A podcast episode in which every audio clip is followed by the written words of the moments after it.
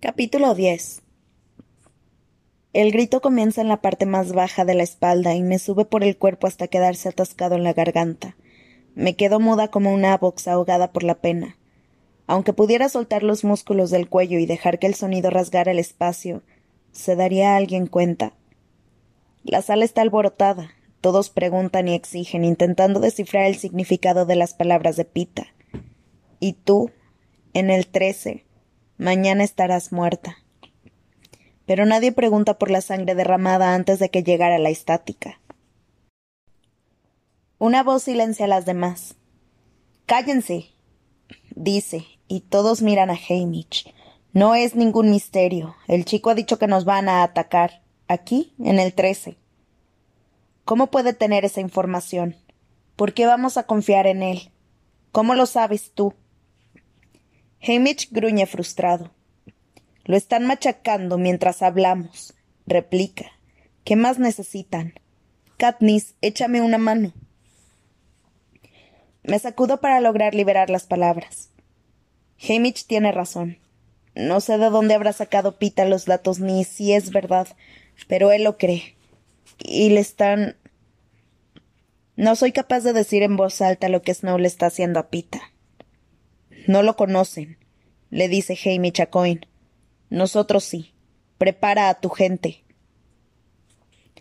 La presidenta no parece alarmada por el giro de los acontecimientos, solo algo, solo algo perpleja. Reflexiona sobre las palabras dando golpecitos con un dedo en el borde del cuadro de control que tiene delante. Cuando habla, se dirige, a se dirige a con voz templada. Obviamente estamos preparados para esa posibilidad, aunque varias décadas de experiencia apoyan la hipótesis de que sería contraproducente para el Capitolio atacar directamente al 13. Los misiles nucleares liberarían radiación a la atmósfera, y eso tendría unas consecuencias medioambientales incalculables. Incluso un bombardeo rutinario podría dañar gravemente nuestro complejo militar, y sabemos que ellos desean recuperarlo. Además, por supuesto, estarían dando lugar a un contraataque. Es posible que, dada nuestra actual alianza con los rebeldes, lo consideren un riesgo aceptable. ¿Tú crees? dice Hamish. Se pasa un poco de sincero, aunque las sutilezas de la ironía no suelen captarse en el trece. Sí. En cualquier caso, ya nos tocaba un simulacro de emergencia de nivel cinco. Procedamos al bloqueo. Empieza a escribir rápidamente en su teclado para autorizar la decisión. En cuanto levanta la cabeza empieza el movimiento. He vivido dos simulacros de nivel bajo desde que llegué al 13. No recuerdo mucho del primero porque estaba en cuidados intensivos, y creo que los pacientes del hospital estaban perdonados, ya que las complicaciones que suponía sacarnos de allí para un simulacro superaban a los beneficios. Apenas fui consciente de una voz mecánica que pedía a la gente que se reuniera en las zonas amarillas. Durante el segundo, uno de nivel 2 pensado para crisis menores, como cuarentenas temporales, mientras comprobaban si los ciudadanos se habían contagiado durante una epidemia de gripe, teníamos que regresar a nuestros alojamientos. Me quedé detrás de una tubería de la lavandería y no hice caso de los pitidos que salían de los altavoces, mientras observaba cómo una araña tejía su red. Ninguna de las dos experiencias me preparó para las escalofriantes sirenas que se apoderan del distrito y me rompen los tímpanos. No hay manera de pasar de este sonido. Parece diseñado para provocar la histeria de la población. Sin embargo, estamos en el distrito 13, así que eso no pasa. Vox nos saca a Finnick y a mí de la sala de mando y nos lleva por el pasillo hasta una puerta y las amplias escaleras que hay detrás. Grupos de personas convergen en un río que fluye hacia abajo. Nadie grita ni, ni empuja para intentar adelantar, ni siquiera los niños se resisten. Descendemos planta tras planta, en silencio, porque no se oye nada con este sonido. Busco a mi madre y a Prim, pero es imposible ver más allá de los ciudadanos que me rodean. En cualquier caso, las dos están trabajando en el hospital esta noche, así que seguirán el protocolo. Se me taponan los oídos y me pesan los párpados. Estamos a la profundidad de una mina. La única ventaja es que cuanto más nos internamos en la tierra, menos agudas son las, son las sirenas. Es como si estuvieran diseñadas para hacernos huir de la superficie. De hecho, seguramente lo están. La gente se va dividiendo por grupos para meterse por puertas con distintas marcas, pero Vox me sigue conduciendo abajo hasta que por fin las escaleras terminan al borde de una enorme caverna. Empiezo a entrar y Vox me detiene y me indica que debo pasar mi horario por delante de un escáner para que me cuenten. Sin duda la información irá a algún ordenador para asegurarse de que no falte nadie. Es como si este lugar no acabara de decidir si es natural o artificial.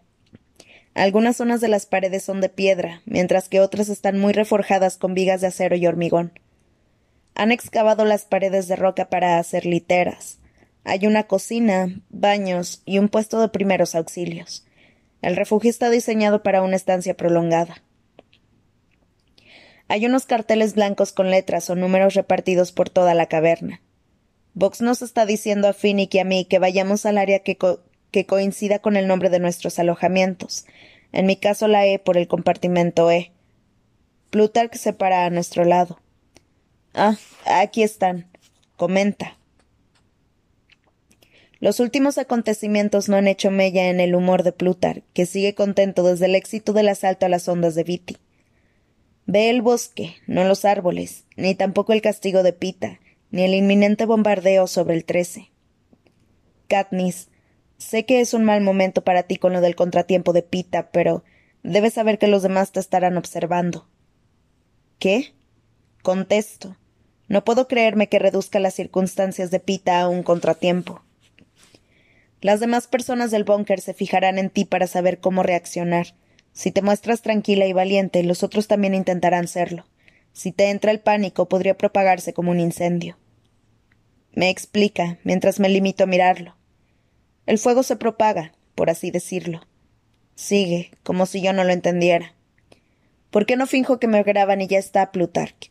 Sí, perfecto. Siempre se es más valiente delante de una audiencia. Responde. Mira el valor que acaba de demostrar Pita. Me contengo para no abofetearlo. Tengo que regresar con Coin antes del bloqueo. Sigue trabajando así. Me dice, y se va. Me dirijo a la enorme letra E que han puesto en la pared. Nuestro espacio consiste en un cuadrado de cuatro por cuatro metros de suelo de piedra delineado mediante rayas pintadas. En la pared hay dos catres, una de nosotras dormirá en el suelo, y un espacio con forma de cubo a nivel del suelo para almacenamiento. Encuentro un trozo de papel blanco forrado del plástico transparente en el que dice Protocolo del búnker. Me quedo mirando fijamente los puntitos negros de la hoja. Durante un instante se obscurecen por culpa de las gotas de sangre residuales que no logro borrar de mi retina. Poco a poco consigo centrarme en las palabras. El primer apartado se titula Al llegar. 1. Asegúrese de que todos los miembros de su compartimento estén presentes. Mi madre y Prim todavía no han llegado, pero he sido de las primeras en llegar al búnker, así que seguramente estarán ayudando a reubicar a los pacientes del hospital. 2. Vaya al puesto de suministros y recoja un paquete para cada miembro de su compartimento. Prepare su zona de alojamiento. Devuelva los paquetes. Echó un vistazo a la caverna hasta que localizó el puesto de suministros, una sala profunda que se distingue por un mostrador. Hay gente esperando detrás de él, pero todavía no se ve mucha actividad. Me acerco, doy la letra de nuestro compartimento y pido tres paquetes. Un hombre comprueba una hoja, saca los paquetes de la estantería y me los pasa por encima del mostrador. Después de echarme uno a la espalda y cargar con los otros dos en las manos, me volteo y descubro que se está formando un grupo rápidamente detrás de mí. Perdón, digo mientras atravieso la cola. ¿Será coincidencia o tendrá razón Plutarch? ¿No estará usando esta gente de modelo a seguir? De vuelta en nuestro espacio abro uno de los paquetes y veo que hay un colchón finito, sábanas, dos conjuntos de ropa gris, un cepillo de dientes, un peine y una linterna. Al examinar el contenido de los otros paquetes, descubro que la única diferencia aparente es que contienen uniformes grises y blancos. Serán para Primi y mi madre, por si tienen que realizar funciones médicas. Después de hacer las camas, guardar la ropa y devolver las mochilas, no tengo nada que hacer más que seguir la última norma. 3. Espere instrucciones. Me siento en el suelo con las piernas cruzadas a esperar. Un flujo continuo de personas llena la habitación, reclama sus espacios y recoge los suministros. Dentro de nada estará lleno. Me pregunto si Prim y mi madre pasarán la noche en el sitio al que llevan al que hayan llevado a los pacientes, aunque no lo creo, porque estaban en la lista del compartimento. Justo cuando empiezo a ponerme nerviosa, aparece mi madre. Miro detrás de ella y solo veo un mar de desconocidos. ¿Dónde está Prim? Le pregunto. ¿No está aquí? Se suponía que iba a bajar directamente desde el hospital. Se fue diez minutos antes que yo. ¿Dónde está? ¿A dónde pudo haber ido? Aprieto los ojos un momento para seguir su rastro como si fuera una presa. La veo reaccionar a las sirenas, correr a ayudar a los pacientes, a sentir cuando le hacen un gesto para que baje al búnker y vacilar en las escaleras, indecisa. ¿Pero por qué? Abro los ojos de golpe. El gato. Ha vuelto por él. Las dos sabemos que he acertado. Avanzamos contracorriente, empujando a todo el mundo para intentar salir del búnker. Más adelante veo que se preparan para cerrar las gruesas puertas metálicas. Las ruedas de metal giran por ambos lados hacia adentro. De algún modo sé que, una vez que se sellen, nada en el mundo convencerá a los soldados de que las abran. Quizá ni siquiera puedan hacerlo. Empujo a diestra y siniestra mientras les grito que esperen. El espacio entre las puertas se reduce a un metro, a medio metro. Solo quedan unos centímetros cuando meto la mano por la rendija. Ábranla, déjenme salir. grito. Los soldados parecen consternados cuando hacen girar un poquito las ruedas en dirección contraria, no lo suficiente para permitirme pasar, pero sí para evitar aplastarme los dedos. Aprovecho la oportunidad para meter el hombro en el hueco. Prim. grito. Mi madre suplica a los guardias mientras yo intento salir. Entonces oigo unas débiles pisadas en las escaleras. Ya llegamos oigo gritar a mi hermana. Sostén la puerta, añade Gale. Ya vienen, digo a los guardias, y ellos abren las puertas unos treinta centímetros. Sin embargo, no me atrevo a moverme. Me da miedo que nos dejen a todos afuera. Hasta que aparece Prim con las mejillas enrojecidas de la carrera y Buttercup en los brazos. La meto dentro y después a Gale, que apretuja un montón de equipaje para meterlo en el búnker. Las puertas se cierran con un fuerte sonido metálico. ¿En qué estabas pensando? Espeto a Prim mientras la sacudo con rabia. Después la abrazo aplastando a Buttercup entre los dos. Prim ya tiene la explicación preparada. No podía dejarlo atrás, Katniss. Otra vez no. Deberías haberlo visto dando vueltas por el cuarto mientras aullaba. Él había vuelto para protegernos. Está bien. Está bien. Respiro hondo un par de veces para calmarme. Doy un paso atrás y levanto a Barca por el pellejo del cuello. Tendré que haberte ahogado cuando tuve la oportunidad. Él aplasta las orejas y levanta la pata, pero le suelta un bufido antes de que pueda hacerlo él, cosa que parece molestarle un poco, ya que considera que bufar es su expresión de desdén, de desdén patentada.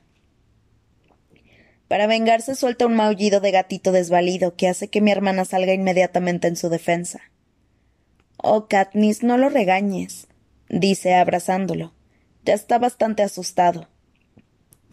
La idea de herir los sentimientos del bruto del gato solo sirve para que tenga ganas de seguir, pero Prima está preocupada de verdad por él, así que me dedico a imaginar el pellejo de Buttercup como forro de un par de guantes, imagen que me ha ayudado a tratar con él durante todos estos años. Está bien, lo siento. Estamos bajo esa gran E de la pared. Será mejor que lo instalemos antes de que se le vaya la olla. Prim se aleja corriendo y me encuentro cara a cara con Gale. Este lleva la caja de suministros médicos de nuestra cocina del 12, el lugar de nuestra última conversación. Beso, discusión, lo que fuera. También se ha echado al hombro mi bolsa de casa. Si Pita está en lo cierto, no habrían sobrevivido. Me explica.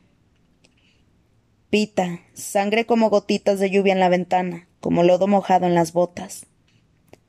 Gracias por todo, respondo aceptando el equipaje. ¿Qué hacías en nuestras habitaciones?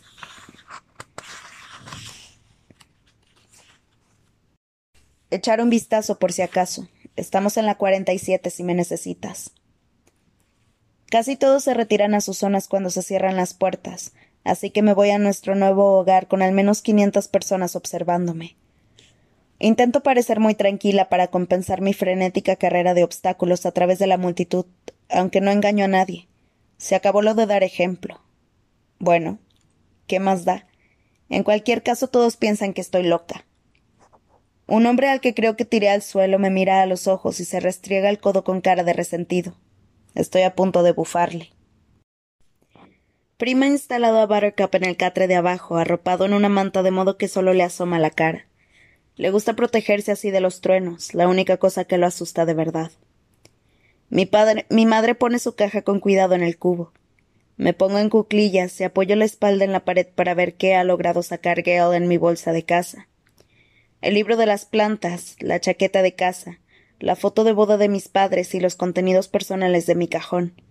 Mi insignia está en el traje de Sina, pero aquí tengo el medallón de oro y el paracaídas plateado con la espita y la perla de pita. Guardo la perla haciendo una bolsita con la esquina del paracaídas y lo meto en el fondo de la bolsa, como si fuera la vida de Pita, y nadie pudiera quitársela mientras yo la proteja.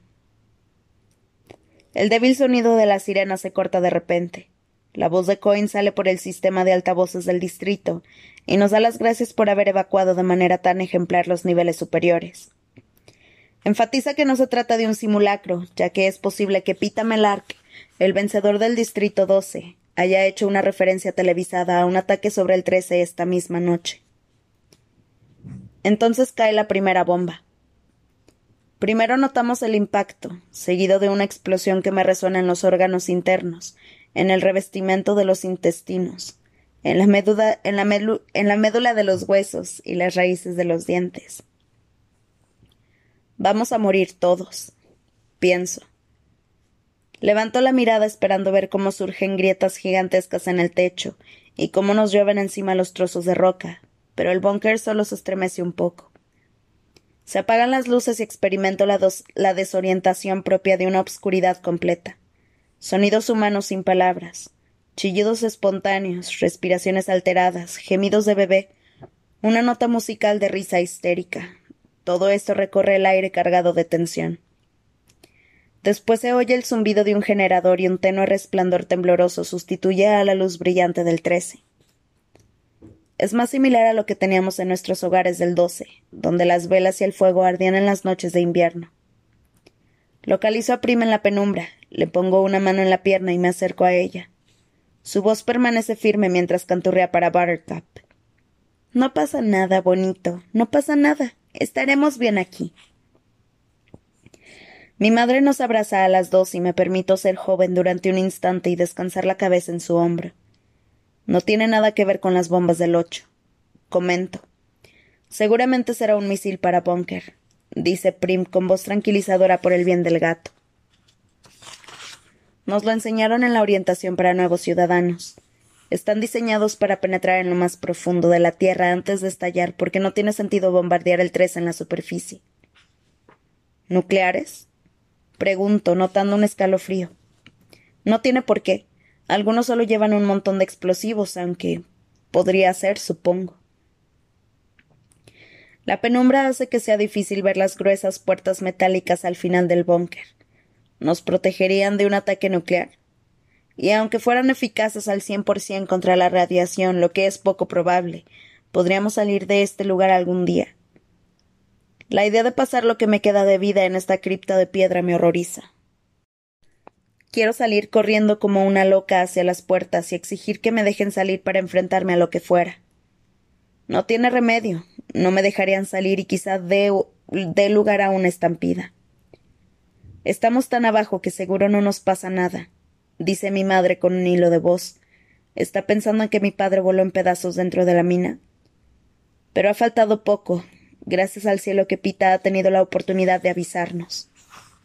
La oportunidad, un término general que incluye todo lo que ha superado dar la alarma.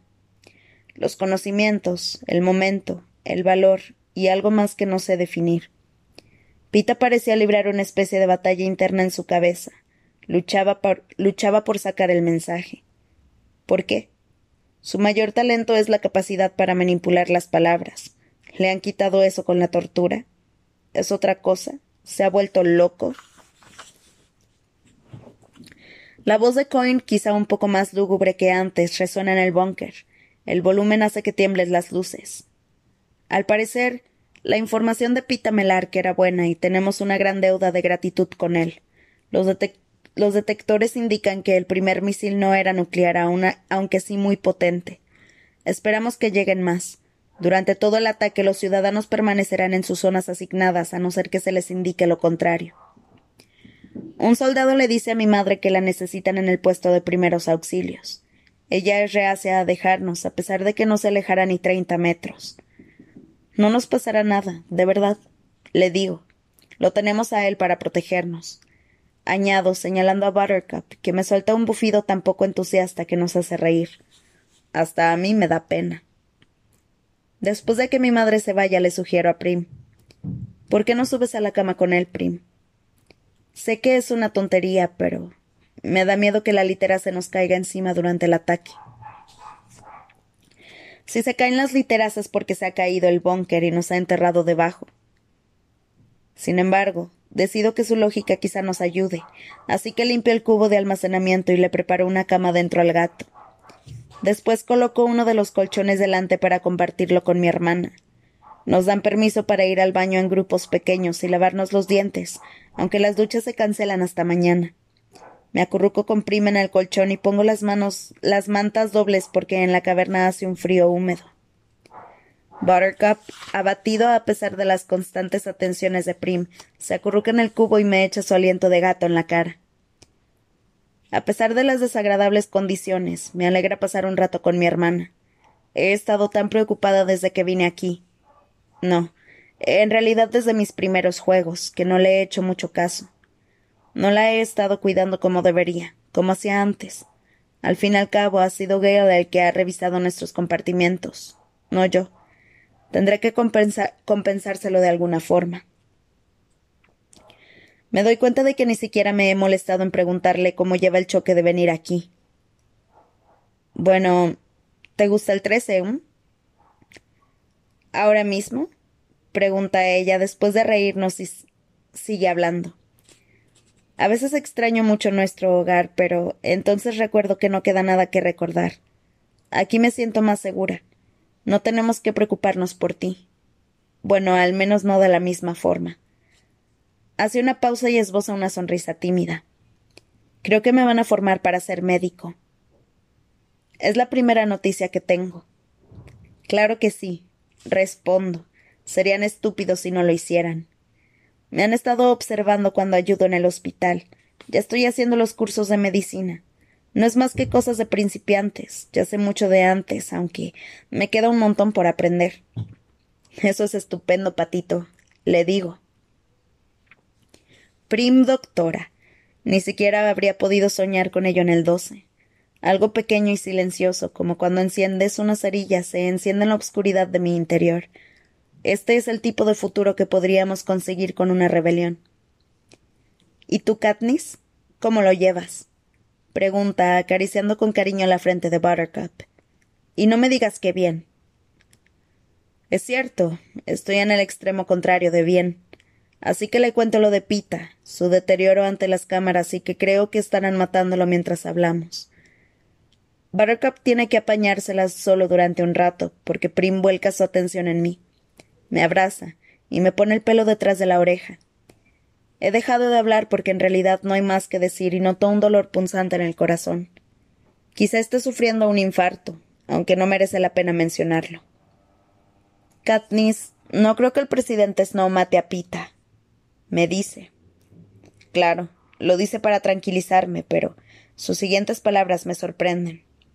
Si lo hace, no tendrá en sus manos a nadie que te importe. No podría hacerte daño. De repente me acuerdo de otra chica que ha visto toda la maldad del Capitolio. Joanna Mason, la tributo del Distrito 7 en la última arena. Yo estaba intentando evitar que fuera a la jungla, donde los charlajos imitaban las voces de nuestros seres queridos sometidos a tortura, pero ella le quitó importancia diciendo No pueden hacerme daño, no soy como ustedes, a mí no me queda nadie. Me doy cuenta de que Prim tiene razón, de que Snow no puede permitirse malgastar la vida de Pita, y menos ahora que el sinsajo le causa tantos problemas. Ya ha matado a Sina y ha destruido mi hogar y a mi familia. Gale e incluso Hamish están fuera de su alcance. Solo le queda Pita. Entonces, ¿qué crees que le harán? Le pregunto. Prim parece tener mil años cuando responde. Lo que haga falta para hundirte,